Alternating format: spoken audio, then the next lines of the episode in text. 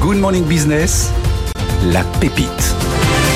Allez, c'est parti pour la team euh, olympique ce matin avec Julien Casqui et Anthony Morel. Julien, votre pépite, euh, justement, va faire faire du sport pour être prêt le jour J dans 500 jours. Exactement, notre invité veut profiter de l'élan de Paris 2024 pour démocratiser la pratique sportive partout en France et pour cela, il produit et il installe des équipements sportifs en plein air et euh, dans les euh, zones euh, en libre service.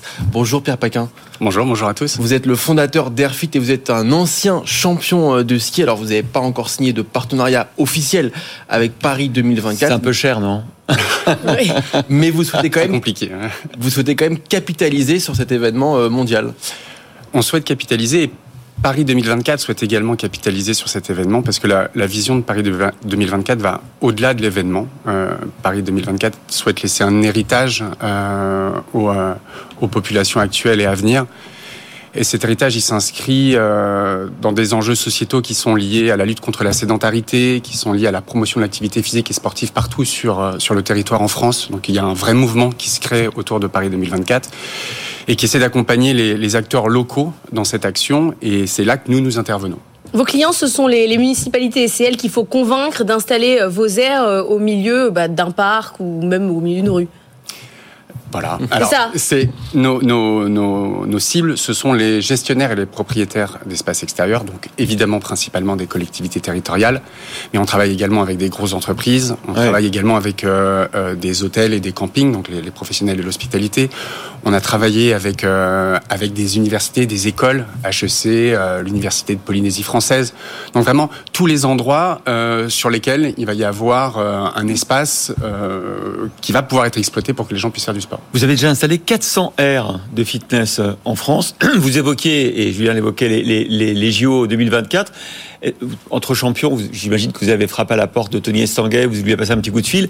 Est-ce que vous pouvez quand même, d'une manière ou d'une autre, euh, au-delà de l'effet com, euh, vous insérer dans le dispositif des, des JO 2024 en toute transparence, c'est assez compliqué. Bah ouais. C'est assez compliqué parce que même Tony Estanguet est pas libre de, de, ses choix et de ses actes. Il doit en référer au CIO, et le CIO est très très compliqué.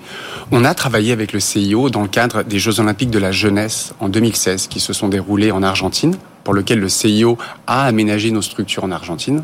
Même ça, on n'a pas pu communiquer dessus. Ouais, ça. Donc, euh, en fait, vous misez tout sur l'envie, en fait, sur le fait de regarder du sport, ça va donner envie de faire du sport. Je, on, oui, on pourrait dire ça, mais on, on, on mise surtout sur, euh, sur euh, une lame de fond qui est quand même euh, une prise de conscience des pouvoirs publics et, et, des gens en règle générale. Je pense qu'on est tous d'accord autour de cette table mmh. aujourd'hui pour dire que pratiquer une activité physique et sportive, hein, c'est pas uniquement euh, faire du sport en tant que tel, mais marcher, bouger régulièrement, c'est bon pour la santé. Au-delà de l'aspect physique, au-delà de l'aspect performance, je veux faire un, un, un, marathon. Il y a quand même une dimension euh, de santé et de bien-être qui aujourd'hui euh, met tout le monde d'accord. Une question du marathonien Anthony Morel. ah oui, c'est vrai. ouais, alors je n'utilise pas encore moi les aires de fitness comme ça. Faut les décrire hein, quand même parce que effectivement on a donc des des, des agrès, euh, des, des, instruments ouais. de torture divers et variés. Alors ce qu'on voit sur les images derrière nous, très intéressant, c'est il y a des écrans aussi. Alors, moi, j'ai ouais. jamais vu ça sur les aires de fitness euh, autour de ouais. chez moi, même en extérieur.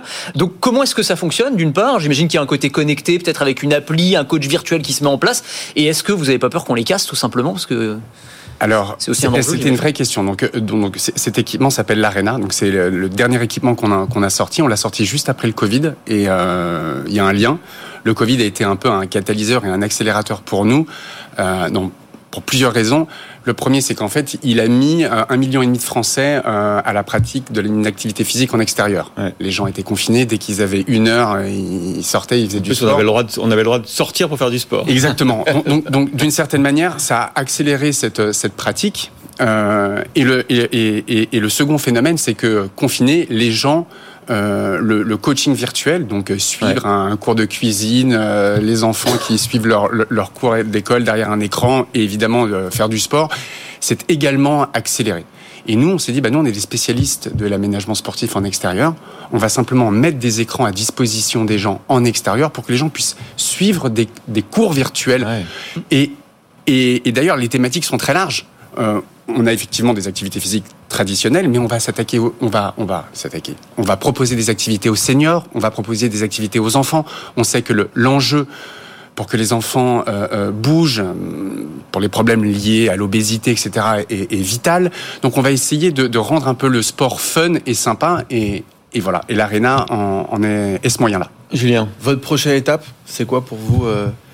La prochaine étape, c'est alors on voudrait déjà capitaliser parce qu'on a, on a réalisé une très très bonne année 2022 euh, et accélérer euh, et développer notre, notre, notre croissance euh, en 2023 pour, pour s'imposer comme un acteur majeur sur, sur notre marché. Vous avez déjà levé 600 000 euros, j'ai vu. Ouais, ouais. Et euh, il, faut, il en faut, il en faut, il en faut plus. Ah bon il en faut clairement plus. C'est 25 000 euros hein, le coût d'une aire. Ouais, entre 20 et 25 000 Mais c'est financé normalement par la collectivité ou l'entreprise, non? C'est financé par la collectivité et l'entreprise euh, pour, les, pour les usagers, bien évidemment. Ouais. Mais par exemple, dans le cadre de, de l'ARENA, on a besoin de capex. Ouais. Il faut qu'on développe et qu'on produise beaucoup plus de contenu. Euh, il faut qu'on puisse avoir une force de frappe en France, mais aussi à l'étranger. On, on bénéficie d'un équipement qui est innovant et qui n'existe pas aujourd'hui sur le marché. Donc il faut aller vite. Il y a une appli aussi Il y a aussi une appli, ouais. Airfit Airfit, tout simplement, gratuite. Ben voilà, on va aller sur Airfit.